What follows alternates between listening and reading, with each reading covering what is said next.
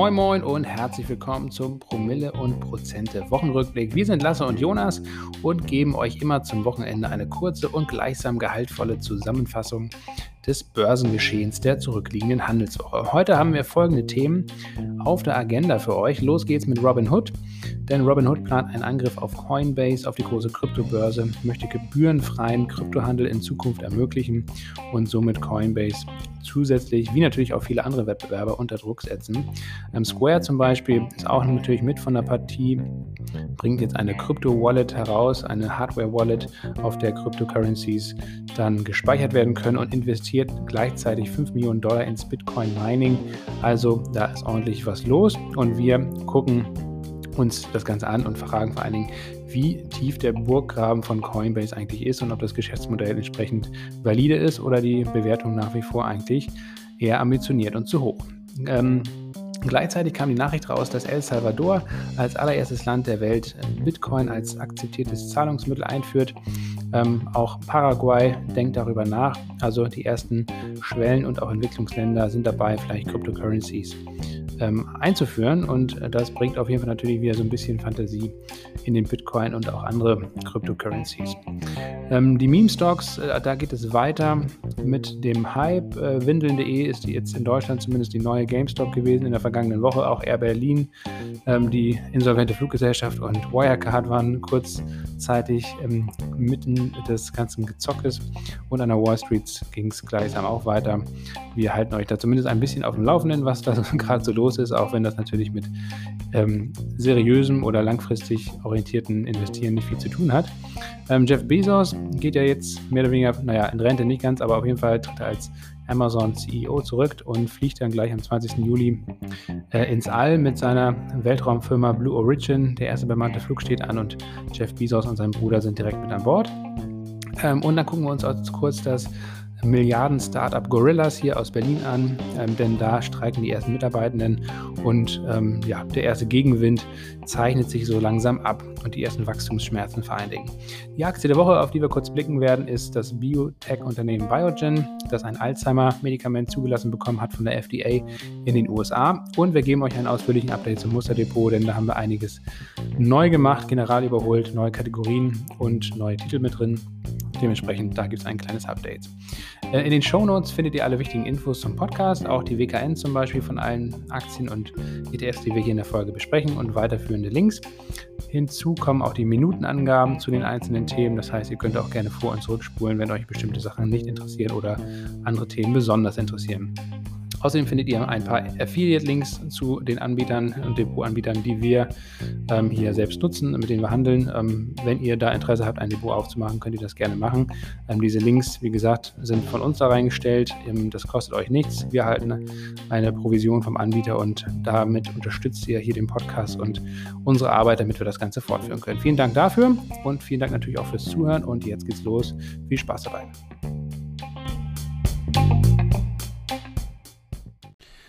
Moin Jonas, wieder eine Woche vorbei. Moin Lasse, yo, wieder eine Woche äh, dem Ableben näher gekommen. Na, das kann das auch schon ein bisschen, ein bisschen optimistischer hier schon auch sagen, oder? War die Woche so schlimm bei dir?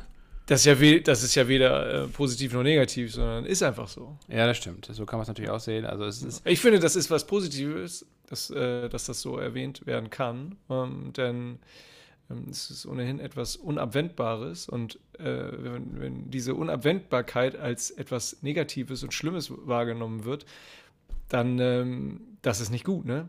Denn das Unabwendbare ist unabwendbar. Ja, zumindest oh. aktuell noch. Ich hoffe, das bleibt auch so. Ähm, ewiges Leben ist, glaube ich, aus meiner Sicht zumindest nicht so sonderlich wünschenswert. Vor allen Dingen, wenn man es dann auf 8 Milliarden oder bei 10 Milliarden Menschen hochrechnet. Aber ähm, da wird uns die Technologie ja vielleicht trotzdem dann irgendwann Abhilfe schaffen und äh, zumindest für Elon Musk und ein paar andere Auserwählte ewiges Leben äh, ermöglichen. Aber ich hoffe, es dauert noch eine Weile, bis es soweit ist. Und äh, ich hoffe, ich kriege es auch einfach nicht mehr mit. Ja, äh, geht mir ähnlich. genau, aber komm, fangen wir einfach mal an mit dem kleinen flotten Wochenrückblick hier, den wir für euch vorbereitet haben. Wir haben heute ein paar Themen, natürlich, die haben wir auch im Intro eben schon vorgestellt und wir starten mit Robinhood und äh, Coinbase. Über Coinbase hatten wir ja schon mehrmals gesprochen hier im Podcast. Äh, die Aktie ist weiterhin unter Druck, auch seit dem Direct Listing im April äh, nicht sonderlich gut gelaufen, ähm, weil ja auch immer das Geschäftsmodell nach wie vor so ein bisschen in, äh, ja, in der Diskussion steht. Aktuell ist es ja hoch profitabel auf jeden Fall.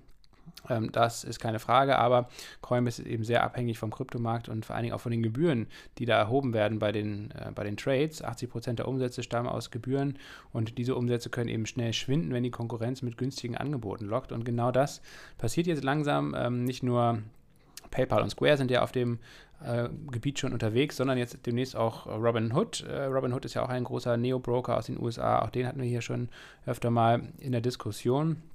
Und äh, Robinhood hat jetzt angekündigt, das Kryptoangebot, was ja schon äh, aktiv ist, also man kann auch schon Kryptos auf Robinhood handeln, aber das soll eben in Zukunft stark ausgeweitet werden und es soll, wie es bei Robinhood ja üblich ist, eigentlich ohne Gebühren stattfinden. Also komplett kostenlos, beziehungsweise Robinhood verdient das Geld ja mit anderen ähm, Umsatzkanälen. Das hatten wir auch schon in der Folge zu GameStop im Januar, also ein bisschen aufgedröselt, Jonas. Ne? Zum Beispiel, indem sie den äh, wichtige Ein Umsatzeinnahmequelle ist der Verkauf der Orderflow-Daten an große Clearing-Anbieter, ne? wie Citadel. Genau, das kannst du ja vielleicht nochmal kurz erklären, äh, für alle, die damit jetzt nichts anfangen können. Ja, also Citadel ähm, ja, matcht hat ein riesen Orderbuch, da laufen, ähm, da laufen die Orders rein und, und, und ähm, dann ähm, und, und Robin Hood sieht natürlich den Orderflow, also die, die Aktivitäten äh, seiner Kundinnen und Kunden und ähm, sieht, wo die ihre Stops legen, Kauf- und Verkaufsorder legen und diese Informationen geben sie dann eben zum Beispiel an, an, an Citadel weiter, Gebühren äh, gegen, gegen Kohle natürlich und äh, Citadels Algorithmen ähm, ja, haben dadurch natürlich einen Informationsvorsprung und ähm, können, wenn sie dann sehen, dass bei bestimmten Marken viele eben kaufen äh, wollen, dann die entsprechende oder verkaufen wollen, die entsprechende sinnvolle Position eingehen, ne? indem sie dann halt wissen, wo äh, die größere Seite ist, ist die Verkaufsseite dem Moment stärker, ist die Kaufseite im Moment stärker und dann ähm, richten sie sich dementsprechend kurzfristig aus. Ja, ein ziemlich kompliziertes Geschäft, aber eben auch sehr einträglich und äh, Robinhood hat das bisher auf jeden Fall eigentlich ganz gut gemacht, dieses Geschäftsmodell. So ein bisschen ähnlich äh, läuft es dann ja auch bei Trade Republic und anderen Neo-Brokern, die ähm, zwar offiziell gar keine Ordergebühren verlangen oder zumindest eine sehr geringe Ordergebühr, aber eben dann hinten raus natürlich dann auch mit Daten zum Beispiel Geld verdienen. Ähm, das alles äh, ist also dann äh, eine Gefahr für Coinbase natürlich ähm, und Coinbase muss jetzt Stück für Stück einfach auch sein eigenes Geschäftsmodell wahrscheinlich diversifizieren, weil es ist absehbar, dass diese hohen Gebühren, die aktuell noch da verlangt werden können, auch durch die starke Marktposition und die starke Marke Coinbase, ähm, dass das eben nicht zu halten ist und eben nicht nur durch ähm, Square, PayPal oder Robinhood äh, unter Druck gerät, sondern auch durch andere Krypto-Plattformen wie Binance oder Kraken oder sogar durch klassische Banken, wobei wahrscheinlich von deren Seite jetzt nicht unbedingt damit zu rechnen ist, dass der Preisdruck da so wahnsinnig groß ist. Jetzt wenn irgendwie eine Deutsche Bank oder äh, JP Morgan oder so in den Kryptohandel einsteigen wird, was wahrscheinlich irgendwann mal passieren könnte, könnte ich mir zumindest vorstellen, oder dass man zumindest über deren Broker äh, oder Depots ähm, auch Krypto kaufen kann. Aber da wird das dann wahrscheinlich keinen kein Preisdruck auslösen. Ähm, anders ist es eben, wie gesagt, mit den genannten äh, anderen Anbietern, die da sehr stark äh, technologiegetrieben agieren ähm, und natürlich auch das Geschäftsmodell dann untergraben von Coinbase. Und Warren Buffett hat ja immer gesagt, äh, wenn der Burggraben fehlt, dann ist es eben ein schlechtes Investment. Das äh, könnte dann eben auch für Coinbase zutreffend sein. Jonas, vielleicht nochmal kurz erklärt, was ähm, hat es mit diesem Burggraben auf sich? Ja, wie resistent ist das Geschäftsmodell oder die Produktpalette gegenüber ähm, Wettbewerbern? Wie schnell können, können, können andere ähm, eben in den Markt, ähm, in den Markt mit, mitmischen.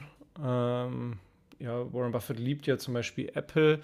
Da sagt er irgendwie, dass, dass Apple es halt einerseits geschafft hat, designmäßig, aber auch äh, convenience-mäßig äh, sehr gute Produkte für seine Fans ähm, zu, äh, zu entwickeln. Und bei Apple ist eben der große Vorteil, dass ja, äh, die halt die Kunden und Nutzerinnen und Nutzer in so eine Art goldenen Käfig bringen, indem sie, ähm, ja, indem sie das eben sehr clever hinbekommen haben, dass es eben Sinn macht, sowohl Tablet als auch iPhone als auch ähm, Laptop ähm, äh, der Marke Apple zu haben, weil diese, diese Geräte dann eben einfach zu synchronisieren sind und mit Hilfe der Apple, äh, mit Hilfe der iCloud ähm, sehr entspannt miteinander agieren können. Wenn ihr Smartphone wechselt, dann, dann, dann kann man über die Apple ID relativ schlank und easy ähm, zwischen den neuen Geräten, sofern sie dann wieder Apple sind, ähm, die, die Informationen erhalten. Ähm, das wäre jetzt mal so ein Beispiel für einen, für einen Burggraben. An, für einen tiefen ja, Burggraben. für einen tiefen Burggraben bei, bei, bei Apple. So bei generell so eine Branche mit einem großen Burggraben wäre zum Beispiel ähm, die, der, äh, die, die, die, die Luftfahrt das relativ äh, teuer ist, die, die Fabriken und Entwicklungszentren aufzubauen, um, um, um Flugzeuge zu, zu bauen.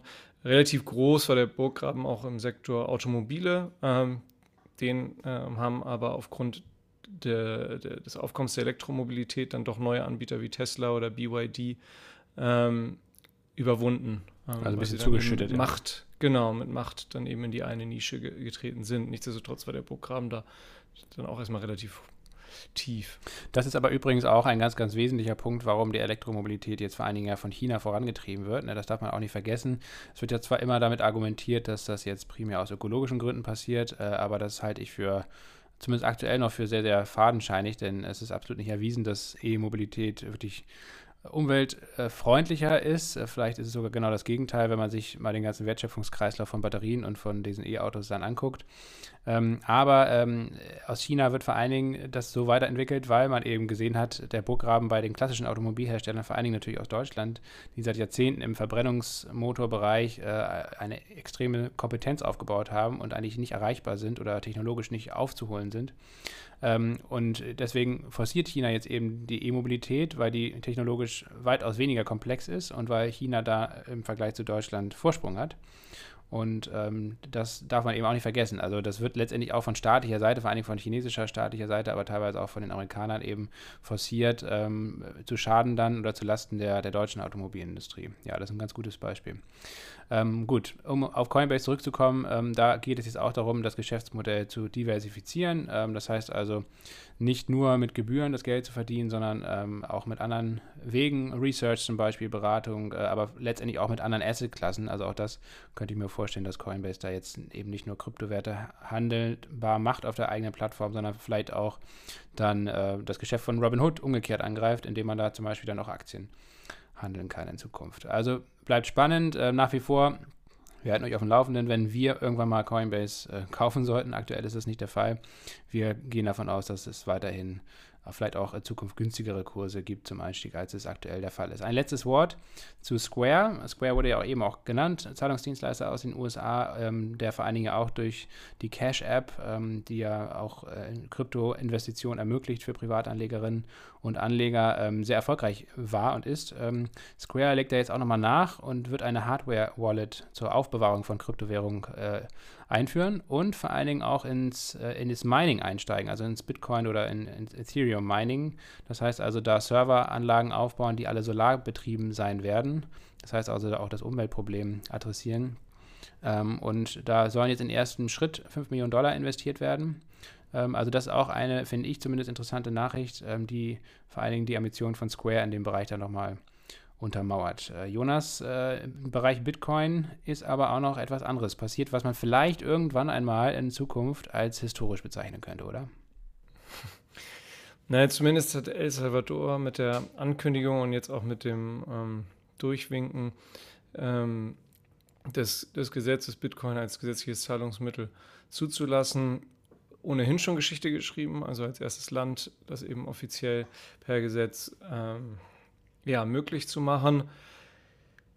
Man muss mal gucken, Bitcoin-Kurs konnte jetzt kurzfristig davon nicht wirklich stark äh, profitieren. Bitcoin an sich ist ja so ein bisschen in Anführungsstrichen gefangen in, in, in so einer Range, äh, in so einem Kanal zwischen 30.000 und 42.000 Dollar.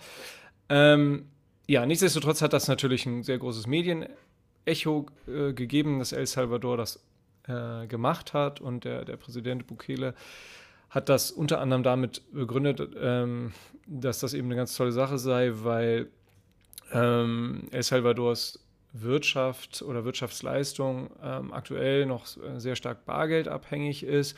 Ähm, ein wesentlicher Faktor für die, für die ähm, El Salvadorianische Wirtschaft sind ähm, Zahlungen von Exilanten aus dem Ausland. Äh, das macht äh, ungefähr einen, äh, ich glaube, ein Viertel, fast, fast ein Viertel der Wirtschaftsleistung ähm, aus, ähm, die irgendwie bei gut, bei knapp 25 Milliarden ähm, Dollar umgerechnet liegt und ungefähr 6 Milliarden Dollar sind im letzten Jahr durch im Ausland äh, tätige Salvadorianer sind 6 Milliarden Dollar in, ins Heimatland geschickt worden und das eben oft über, über Vermittler wie zum Beispiel Western Union.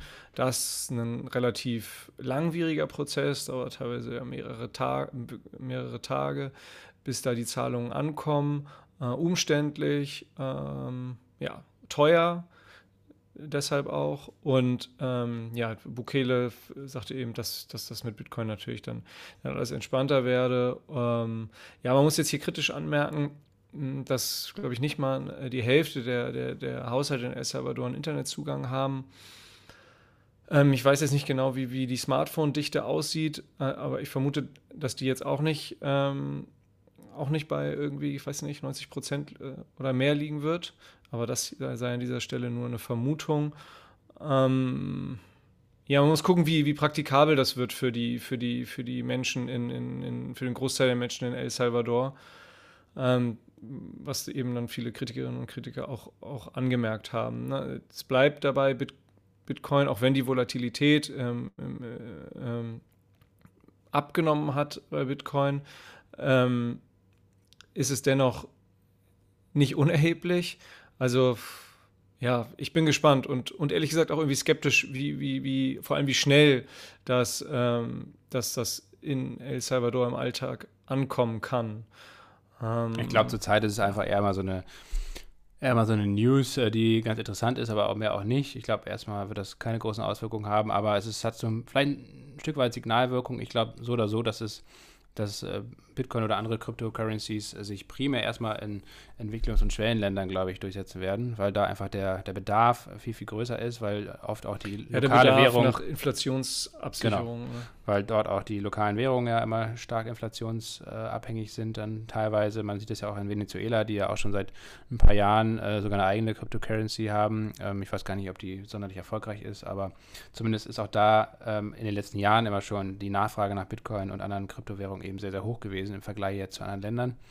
Und ich glaube, das, das wird auf jeden Fall schon so sein, dass das in solchen Ländern dann eben sich eher durchsetzen wird.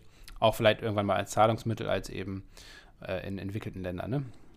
Genau, ja, die Türkei ist jetzt vielleicht äh, als europanahes Beispiel hier, hier zu nennen. Da war ja der Verfall der Lira gegenüber diversen anderen Währungen, ähm, wie zum Beispiel im Euro oder im Dollar oder im Yen, ähm, extrem.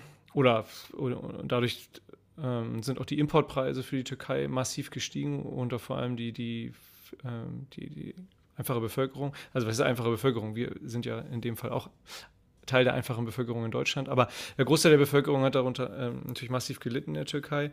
Und ähm, in, äh, die, die, die Nutzerzahlen von, von Kryptowährungen in der Türkei sind dann sind, sind in die Höhe geschossen. Gleiches gilt für viele Afrika äh, Länder auf dem afrikanischen Kontinent. Da äh, ist dann vor allem die Kryptowährung Nano zu nennen, äh, N-A-N-O. Könnt ihr euch einfach mal, einfach mal äh, nachschauen und durchlesen, was das für ein Projekt ist, die davon kursmäßig zwischendurch extrem profitieren konnte.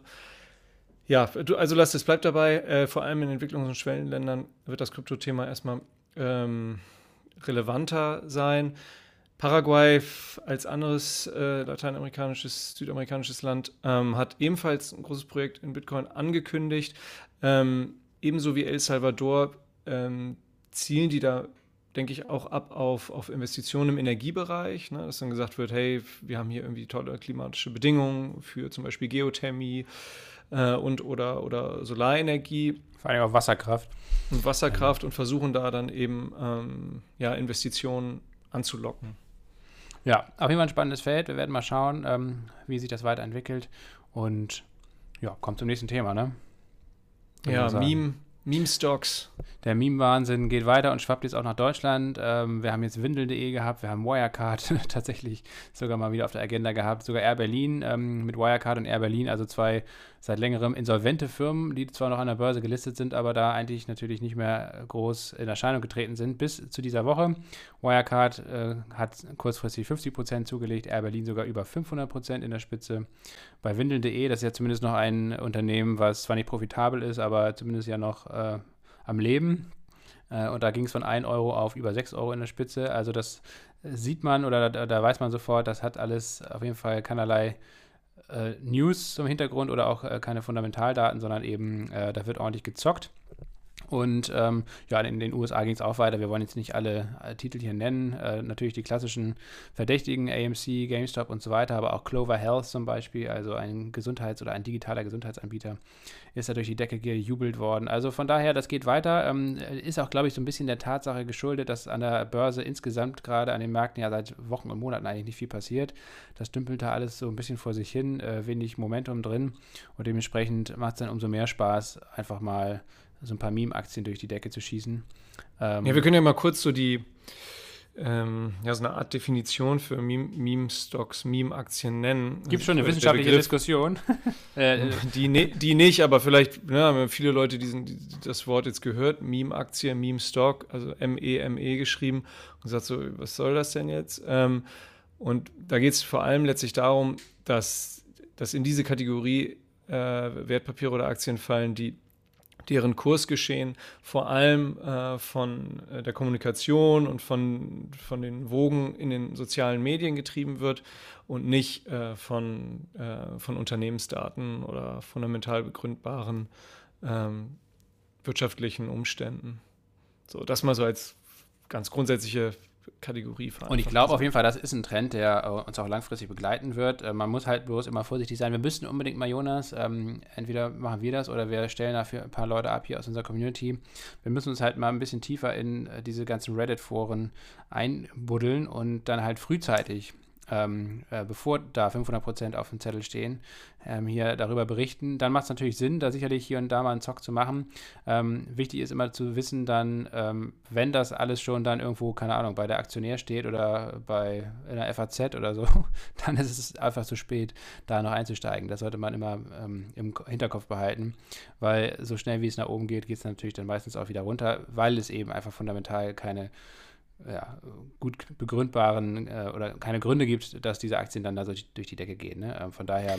Ja, man kann sich da ja auch schnell die, die Finger verbrennen. Ne? Wir machen ja per se keine Anlageberatung hier und sind ja Verfechter von, von, von langfristigen Buy and Hold. Das, ja, es sind einfach, es gehört einfach zu unserer Zeit, ne? zu, den, ähm, zu der Aktivität in und der Art der Aktivität in, in, in den sozialen Medien ähm, diese Gamifizierung des, des Aktienhandels. Ja, ich, ich, bin da selber echt kein großer Fan von. Ich bin mir relativ, man hört immer, wir, wir hören immer nur die Stories von den Leuten, ja, ich habe äh, aus 1000 Euro 11.000 Euro gemacht oder ich habe aus 500 Euro 3.500 Euro gemacht in einer Woche, in zwei Wochen, so, weißt du, die Stories kommen irgendwie an und kursieren im Freundesbekanntenkreis und im erweiterten Kader. Nur bin ich ja, ich bin mir ziemlich sicher, dass, dass die meisten letztlich dann doch in dem Spiel ähm, Verluste machen werden. Es, ja, ich, bin ich nicht so der Freund davon, mich überhaupt irgendwie in diesem Bereich zu, zu begeben. Es ist sicherlich sehr interessant und unterhaltsam und ich bin mir auch sicher, dass es da ähm, einige Menschen gibt, die ähm, sich ohnehin äh, intuitiv und, und, und, und, und total clever auf, auf Reddit, auf, auf, auf Twitter bewegen. Ähm, ja, ich bin da noch einfach kein Experte. Will nicht sagen, ähm, dass man da keinen Edge, ähm, keinen Vorteil entwickeln kann. Also da gibt es bestimmt Leute, die diesen haben. Ähm, nur ist das auf jeden Fall ist das krass riskant. Ist einfach so. Wir sind es auf jeden Fall nicht. Wir sind zu langsam, wir sind zu oldschool. Ähm, wir kommen nicht hinterher mit der Geschwindigkeit in den Foren. Witzig ist auch, ähm, meine Frau guckt ja immer noch äh, ab und zu GZSZ oder eigentlich auch recht regelmäßig. Und ähm, bei GZSZ wurde es sogar aufgenommen. Der Nihat, äh, keine Ahnung, wer jetzt GZSZ kennt, äh, kennt auch Nihat wahrscheinlich. Ähm, der ist ja auch unter die Trailer gegangen in der Serie und ähm, zockt da auch ordentlich mit. Also von daher, selbst bei, bei GZSZ hat hat die, die Meme-Aktien-Story äh, jetzt mittlerweile ihr Zuhause gefunden. Das spricht ja auch Bände. Ähm, last but not least, was man auch gesehen hat, dass auch klassische Momentum-Werte, also wie zum Beispiel Plug Power, Wasserstoffwert, äh, aktuell wieder ordentlich Vollgas geben. In den letzten drei Wochen konnte die Aktie von Plug Power nämlich 86% zulegen, also gar nicht mal so schlecht. Aber auch hier äh, würde ich ganz, ganz vorsichtig sein. Ähm, wir lassen da weiterhin die Finger von der Aktie. Auch hier ist es meines Erachtens erstmal ein Strohfeuer und kann genauso schnell auch wieder runtergehen. Also gibt es auch keine fundamentalen News oder irgendwas, was diesen schnellen Anstieg jetzt gerechtfertigen würde. Von daher, äh, also auch da ist vorsichtig geboten. Und damit ist das Thema abgeschlossen, Jonas, und wir kommen zu unserem guten alten Jeff. Ja, Jeff Bezos, äh, Amazon-Gründer, ähm, demnächst nicht mehr, ich glaube, ab morgen, ab morgen nicht mehr, nicht mehr, äh, nicht mehr im operativen Geschäft. Äh, Eigentlich fast schon in Rente, aber er ist natürlich nicht in Rente. Nee, er ist ja in beratender Funktion, bleibt er tätig und ähm, vor einigen Tagen oder in dieser Woche äh, wurde, ähm, hat er verlauten lassen, dass er ähm, am 20. Juni ähm, am ersten bemannten Weltraumflug von Blue Origin höchstpersönlich teilnehmen wird. Sein Bruder nimmt da auch gleich noch mit. Ähm, es ist eine Kapsel, in der insgesamt sechs Personen Platz haben. Ein Platz wird aktuell noch versteigert, natürlich höchstbietend. Aktuelles Gebot liegt so bei ungefähr 3 Millionen US-Dollar. Und bis morgen äh, könnt ihr, können wir alle noch mitbieten. Lasse, ähm, ja, 3 Millionen Dollar. Ich, ja, ich fürchte, aus, äh, auch aus deiner, auch aus deiner Preisrange äh, ist das schon ja, äh, geschossen. leider, Ding. leider schon, ja. Das wäre natürlich wirklich ein ganz, ganz tolles äh, Ding gewesen, aber muss ich, muss ich passen, leider. Muss ich passen. Ja. Würdest du mitfliegen, wenn dir das kostenfrei angeboten werden würde? Oder, oder für, für 5000 Euro? Nee. Also kostenfrei dann, ja, obwohl selbst dann würde ich es, glaube ich, nicht machen. Also für 5000 Euro auch nicht. Und nee, würde ich es nicht machen. Äh, also ja, nee, würde ich auch nicht machen. Kostenfrei würde ich drüber nachdenken, wobei, weiß ich nicht. Hm. Ja, Wäre vielleicht ganz Ist auch nicht lang der Flug, ne? Ungefähr nee, elf, elf, elf, Minuten, elf, Minuten, in 100 Kilometer Höhe, einmal über die Karman-Linie.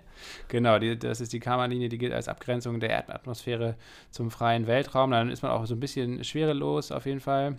Wer war eigentlich Karman, Jonas? Ich habe mich da auch auf Wikipedia verlassen. Ähm, ein, äh, ein, Luftfahrttechniker, äh, deutsch, äh, amerikanisch-ungarische Wurzeln. Und es ging dann mal darum, ähm, dass nicht nur er, aber auch er eben eine wissenschaftlich begründete Unterscheidung von Luft- und Raumfahrt gesucht hat. Und ähm, da haben die dann gewisse Berechnungen angestellt und ähm, festgestellt, dass ähm, das in ungefähr, das wurde auch gerundet und, und, und, geeinigt wurde sich dann auf die 100 Kilometer, weil das einfach schön klingt. Ne? Ähm, das wissenschaftliche Berechnungen sind das andere, aber wenn da irgendwie dann, weiß ich nicht, äh, 98,78577642 rauskommt, dann ist das griffiger, wenn, wenn das die 100 Kilometer werden. Die sind es dann geworden. Und er hat entscheidend ähm, da mitgewirkt und ähm, ja, also die, die, die, die Vergleichbarkeit von, von Flugleistungen ähm, sind, halt, sind halt signifikant unterschiedlich, ne? bis 100 Kilometer und ab 100 Kilometer Höhe. Ähm, und, und, und, und, und deswegen ähm, ist das so die klare Abgrenzung von, ab wann beginnt eigentlich der freie Weltraum. Ähm, ich meine, es hat auch irgendwie mit der mit der Zentrifugalkraft, mit der Fliehkraft zu tun. Aber da will ich jetzt nicht ins Detail gehen. Kann ich nicht ins Gut, Detail ähm, gehen. Haben, haben wir das schon mal geklärt. Was auch noch, glaube ich, ganz interessant ist, ähm, dass Blue Origin, also das Unternehmen von Jeff Bezos, ja schon seit dem Jahr 2000 am Start ist, also schon eine ganze Weile äh, da forscht und äh, testet und so weiter. Ähm, Bezos finanziert das Unternehmen jährlich mit über einer Milliarde Dollar, ähm, meistens durch den Verkauf von Amazon-Aktien finanziert. Und ähm, man kann auf jeden Fall schon sagen, dass Space Tech, äh, alles was mit Raumfahrt zu tun hat, auf, ein wichtiger Trend auf jeden Fall in den nächsten 10, 20 Jahren sein wird. Wir haben ja neben Blue Origin auch noch SpaceX, was ja durch Elon Musk äh, natürlich eigentlich fast schon in der täglichen Berichterstattung ist, aber auch viele andere spannende Unternehmen. Virgin Galactic äh, von Richard Branson war ja eigentlich eher so eine Art Meme-Stock in den letzten Wochen und Monaten. Ähm, auch eine sehr stark geschortete Aktie, ähm, die dann aber auch immer wieder durch die Decke geschossen wurde, ähm, um Short Squeeze zu er erzwingen. Ähm, da geht es auch um Weltraumtourismus. Also auf jeden Fall geht es da in den nächsten Jahren wird auch nicht Dynamik drin sein, ordentlich Wachstum drin sein. Ähm, Ob es dann auch irgendwann profitabel wird, ähm, das wird, glaube ich, noch eine Weile dauern. Aber nichtsdestotrotz, auch für die Börse wird das, glaube ich, ziemlich interessant. Vor allen Dingen, wenn natürlich einer der großen Player, nämlich SpaceX oder Blue Origin, irgendwann mal an die Börse gehen sollten. Ja, natürlich gibt es schon äh, börsennotierte Unternehmen, die die im Space Tech-Bereich aktiv sind. Und wir hatten, ich weiß nicht, nicht mehr genau, in welcher Folge das in diesem Jahr war, aber auf den Space Tech ETF von, von ARC Investment hingewiesen. Und mittlerweile gibt es da bestimmt auch noch andere ähm, ETF-Anbieter, die, die auf das Thema Space Tech setzen. Und wenn jetzt hier äh, Hörerinnen und Hörer sind, die irgendwie sagen, ach Mensch, so einen kleinen Teil würde ich gern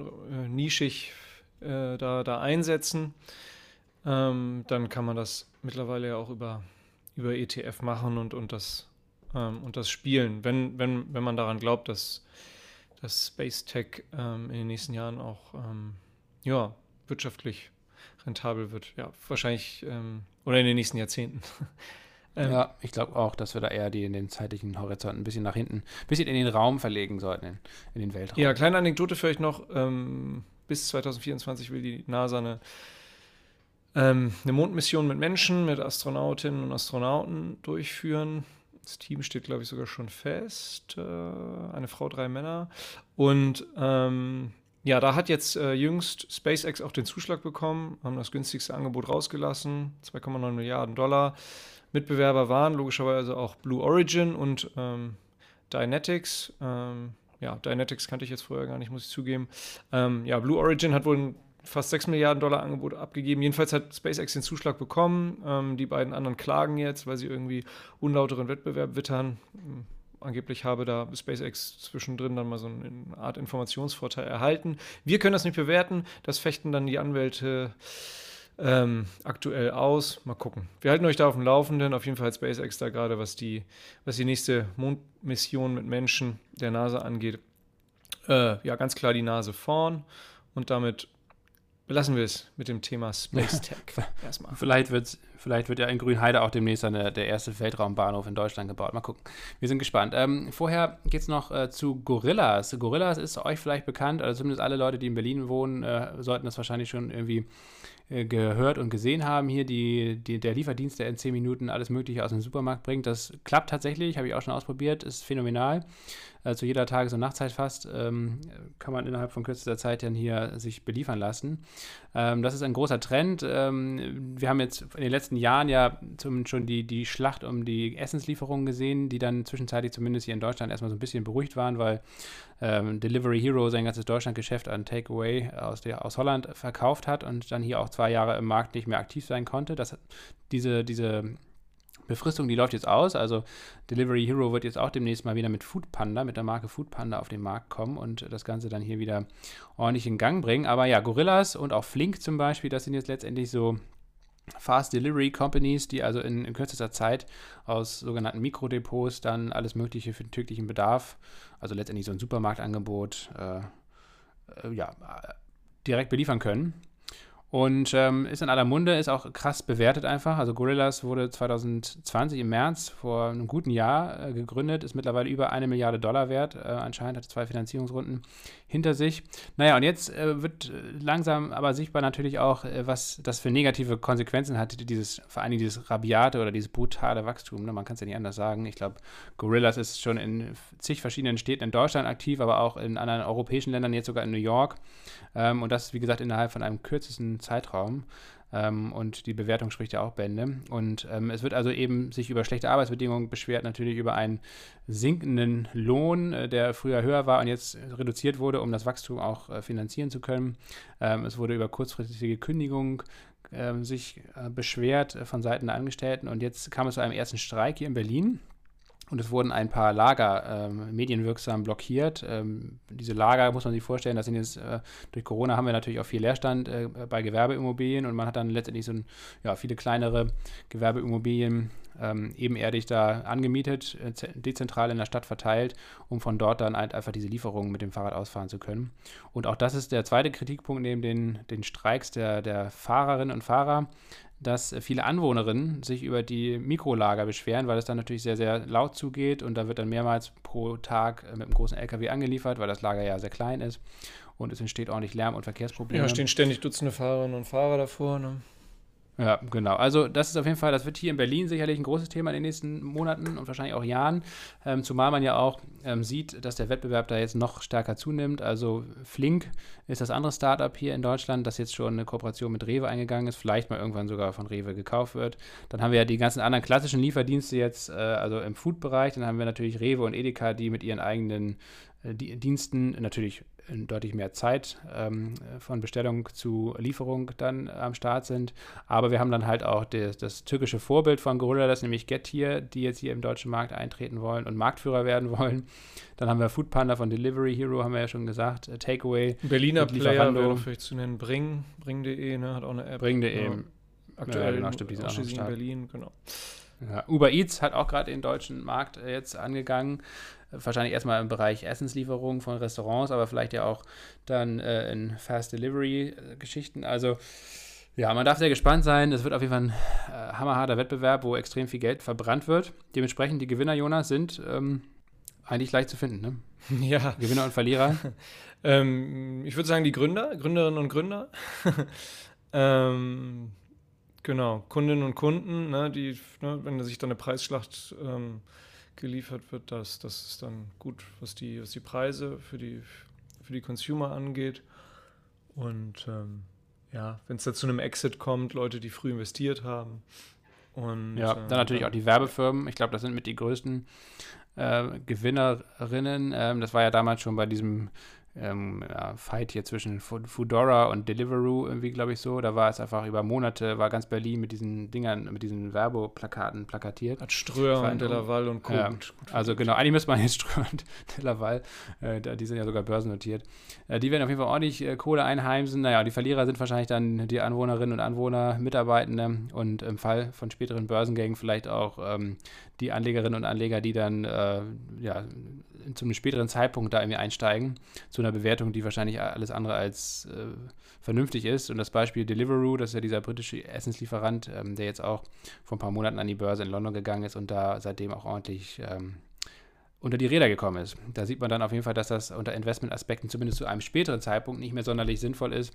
Äh, wenn man ganz, ganz früh als privater Investor, als Business Angel da reingeht, dann macht das natürlich Sinn äh, vor der Skalierung, aber danach wird's dann, sollte man sehr genau hingucken, vor allen Dingen, wenn es dann ein Spec-Börsengang ist. Das ist dann meistens nicht sonderlich sinnvoll, da sein Geld rein zu investieren. Gut. Ja, wer weiß, vielleicht ähm, tritt auch noch die eine oder andere Innovation und clevere Idee ähm, da äh, aufs Schlachtfeld seitens Gorillas und Co. Ähm, ja, deswegen würden wir auch sagen, ob damit jemals und langfristig Geld verdient wird, ähm, ja, im Moment würde ich sagen, schwierig, wird, wird wirklich schwierig, aber ähm, ja, nichts ist unmöglich. Deswegen wage ich da auch keine, keine klare Prognose, muss ich zugeben.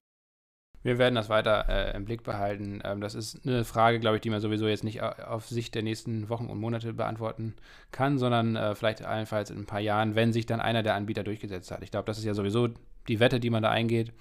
Uh, the winner takes it all. Dann macht das vielleicht irgendwann Sinn, auch betriebswirtschaftlich Sinn. Bis dahin, wie gesagt, wird da extrem viel Geld verbrannt und die Frage, ob das dann irgendwann mal profitabel sein wird, die kann man eben aktuell zumindest nicht seriös beantworten. Ähm, das kann man eigentlich auch bei Biogen nicht, äh, Jonas. Das ist unsere Aktie der Woche. Ähm, vorweg gesagt vielleicht, die haben wir nicht im Depot, weder bei uns im privaten Depot noch hier irgendwo im Musterdepot, ähm, werden wir auch erstmal nicht reinnehmen, aber die Nachricht, äh, die war ganz wichtig oder die war auf jeden Fall, hat auch nicht für Wirbel gesorgt hier, die die Biogen-Aktie ja immerhin um rund 40 Prozent an einem Tag nach oben geschossen hat.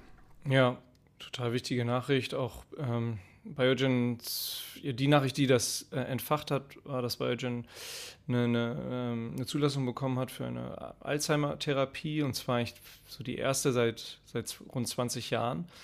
Und ähm, die, ähm, wofür steht eigentlich FDA? Im äh, Food and Drug Association, ja. glaube ich. Food and Drug ja. äh, Association. Das ist, also FDA ist quasi die, die amerikanische Gesundheitsbehörde, die das dann zulässt. Die war jetzt auch oft in den Schlagzeilen bezüglich der Corona-Impfstoffe von Moderna und so weiter.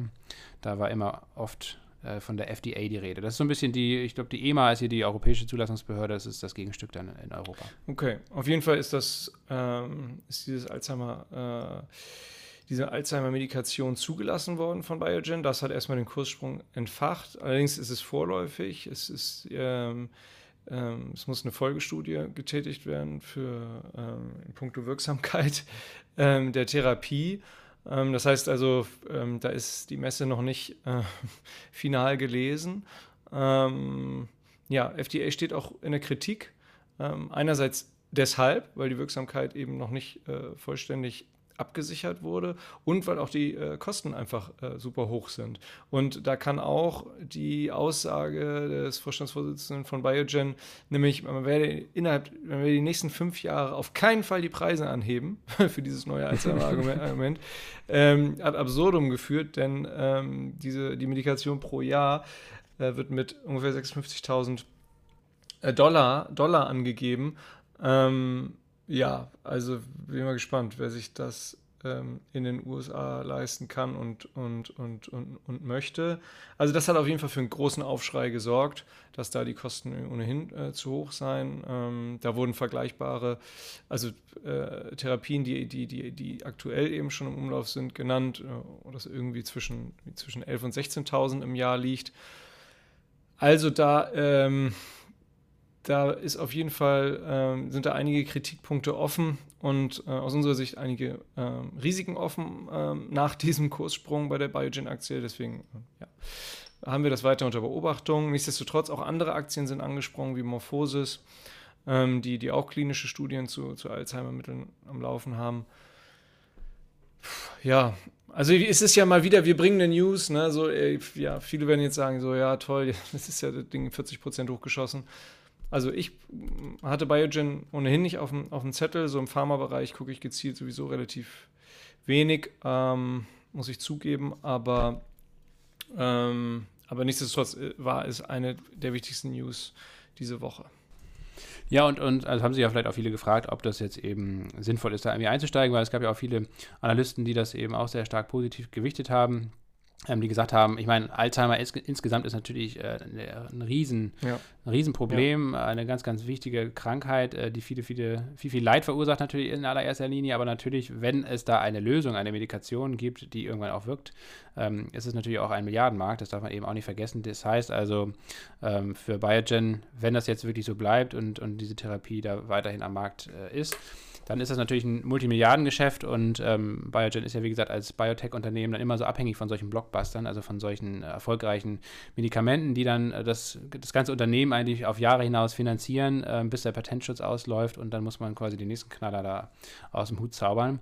Von daher für, die, für das Unternehmen ist es echt wahnsinnig wichtig. Viele Analysten sind da positiv gestimmt. Ähm, wir haben es jetzt aber auch deswegen aufgenommen, um einfach mal zu sagen, ähm, die aktuelle Bewertung ist halt sehr hoch und vor allen Dingen nach so einer Fahnenstange, so nennt man ja dann so einen ähm, fulminanten Kurs, Kurssprung, wie wir ihn jetzt gesehen haben, ist es absolut nicht sinnvoll, da äh, einzusteigen, sondern man sollte jetzt Wochen, wahrscheinlich sogar eher Monate mal abwarten, bis die Aktie vernünftig konsolidiert hat. Ähm, und dann kann man sich das nochmal angucken und auch mal angucken, was es bis dahin dann für News gibt äh, in Sachen dieser vierten klinischen Studie, die da jetzt ja auch läuft. Ähm, von daher rein technisch gesehen kann man vielleicht noch abschließend sagen, ähm, könnt ihr euch mal bei Godmode so eine Chartanalyse angucken, die wurde jetzt auch vor kurzem veröffentlicht. Äh, da sieht man ganz schön, da gab es jetzt seit 2015 eigentlich so, ein, so einen Abwärtstrend äh, von der Aktie. Dieser Abwärtstrend, der wurde jetzt ähm, bei 350 Dollar eben nach oben gebrochen durch diese News ähm, aus der vergangenen Woche. Und bis dahin aber, also ein bisschen, bisschen im Bereich von 350 Dollar, sollte man jetzt auf jeden Fall mal vielleicht eine Konsolidierung abwarten. Von da ist es dann vielleicht sinnvoll, ähm, mal über einen Einstieg nachzudenken. Gut, das war's äh, zu Biogen und zu einer News, genau. Ansonsten, wie gesagt, ähm, in Sachen Biotech sind wir ja sehr, sehr zufrieden nach wie vor, Jonas, mit unserer BioNTech-Position. Ähm, ja, da hatte ich eigentlich auch mittler, mittel, mittlerweile eigentlich mal erwartet, dass es da deutlicher runtergeht. Äh, hat sich bisher immer noch nicht ergeben, ist einfach immer weiter durchgelaufen da. Ja. Ja, läuft. Ja. Läuft gut. Läuft, läuft. da gibt es auch nichts weiter zu sagen, außer Gewinne laufen lassen. Ähm, gut, kommen wir abschließend zum Musterdepot. Und ähm, vielleicht zu, zur Erklärung, ich weiß nicht, äh, wer jetzt schon länger zuhört, der weiß natürlich, was mit dem Musterdepot gemeint ist. Wir haben hier, also unter promilleprozente.de könnt ihr uns ja hier auch finanziell unterstützen. Ähm, das ist, ähm, damit der Podcast hier weiter gemacht werden kann. Wir verdienen ja kein Geld mit Spotify oder Apple oder sonst was also, oder Sponsoren, sondern das äh, lässt sich hier nur durch euch, durch die Community tragen. Und als Gegenleistung für eure ähm, einmaligen oder wiederkehrenden Spenden ähm, habt ihr unter anderem die Möglichkeit, da einen Einblick ins Musterdepot zu bekommen. Das haben wir schon eine ganze Weile laufen. Und jetzt ähm, sind wir gerade dabei, äh, das von Grund auf mal wieder neu äh, aufzubauen. Und ähm, wir wollen jetzt zumindest mal kurz eine kleine Übersicht geben, vor allen Dingen an alle, die das jetzt ja schon abonniert haben, ähm, was für Neuigkeiten da zu sehen sind. Und ähm, das wollen wir einmal kurz durchgehen, Jonas, oder? Damit man Bescheid weiß, was äh, aktuell schon drin ist, neu ist und was in Zukunft vielleicht auch neu gemacht werden wird, jetzt noch in den nächsten Tagen und Wochen. Wir haben einmal ähm, eine, eine, Liste, quasi eine Verkaufsliste angelegt. Ähm, da könnt ihr sehen, auch chronologisch sortiert, ähm, welche Aktien wir eben auch verkauft haben oder auch ausgestoppt wurden. Wir haben ja auch immer Stoppkurse mit drin. Ähm, und da sieht man jetzt sehr übersichtlich auf gleich auf der ersten oder zweiten Seite, ähm, welche Titel da schon verkauft wurden und zu welchen Kursen und Daten und so weiter. Das ist auf jeden Fall, glaube ich, sehr viel übersichtlicher. Das gleiche könnten wir theoretisch eigentlich auch für Käufe machen. Also, ne, für, das sind ja immer Sachen, die wir letztendlich auch selbst machen bei uns im Depot. Die ähm, machen wir dann da oder bilden wir dann da in diesem Musterdepot ab. Ähm, wie gesagt, das ist auch das ist keine Anlageberatung, steht auch nochmal ganz ausdrücklich da und können wir jetzt auch nochmal ganz ausdrücklich sagen. Das sind alles Sachen, die wir einfach persönlich selbst machen und äh, euch einfach als Grundlage für die eigene Recherche vielleicht ähm, etwas äh, hilfreich sein sollen. Genau, also da ist die Frage vielleicht auch an euch. Könnt ihr uns gerne mal ein Feedback geben, ob wir auch so eine chronologisch sortierte Liste zum Beispiel für Käufe machen können oder sollen. Ähm, dann haben wir bisher äh, immer ja recht äh, zu verschiedenen Branchen oder Kategorien einfach äh, ähm, bestimmte Titel da im Musterdepot gehabt. Das wollen wir eigentlich ganz gern jetzt äh, einmal neu sortieren ähm, um neue Kategorien erweitern, aber vor allen Dingen auch äh, das so ein bisschen limitieren. Also, äh, dass es maximal zehn Aktien sind pro Bereich, die dann da gehalten werden, damit das eben nicht ausartet ähm, und irgendwie auch fokussiert bleibt. Und weil wir einfach eine langfristige Buy-and-Hold-Strategie damit verfolgen und ähm, das soll dann eben auch nicht äh, unzählige Titel beinhalten. Ähm, aber was ergänzend sinnvoll ist, einfach so eine Art Watchlist pro Kategorie wo man dann einfach, wo wir einfach verschiedene Titel sammeln, die wir aktuell jetzt noch äh, beobachten und vielleicht auch mit eventuell guten Einstiegskursen einfach mal da versehen. Das ist sicherlich etwas, was wir jetzt demnächst noch äh, anlegen werden. Ja, zum Beispiel in dem Bereich Bio, Biotech äh, würden wir da jetzt Biogen mit aufnehmen. Genau, ne? Und dann einfach sagen, ähm, aktuell kein Kauf aus den und den Gründen, aber vielleicht äh, warten, bis der Kurs auf das und das Niveau runterkommt. Ähm, das könnte dann ein, interessant sein für einen Einstieg. Genau.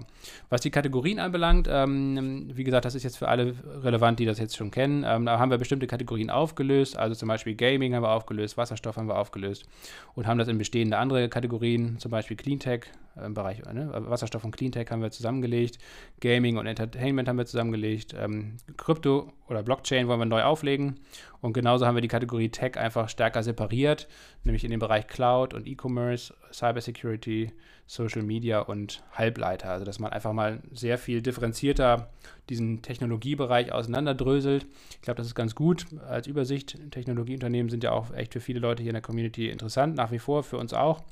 Ähm, ist irgendwie ein wichtiger Bestandteil von einem Depot. Aber dass man das einfach so ein bisschen aufgefächert bekommt und nicht alles unter dem Kürzel Tech dann äh, findet, ähm, das ist, glaube ich, ganz hilfreich. Genau, und wenn euch da jetzt noch Ideen kommen, welche Kategorie zum Beispiel ähm, zusätzlich gewünscht sind, dann sagt gerne Bescheid. Oder ähm, auch wenn es andere Wünsche gibt rund um das Musterdepot, dann könnt ihr uns immer gerne schreiben an fanpost.promilleprozente.de. Hattest du jetzt die Kategorie Aktien für die Ewigkeit noch genannt, bei der wir bewusst keine Stoppkurse setzen? Nee, das haben wir bisher noch nicht angelegt, aber das wäre vielleicht auch noch eine Idee, genau, dass wir da nochmal quasi keine Branche abbilden, sondern einfach eine Mischung aus vielleicht 10, 11 Aktien für die Ewigkeit oder 10 Aktien.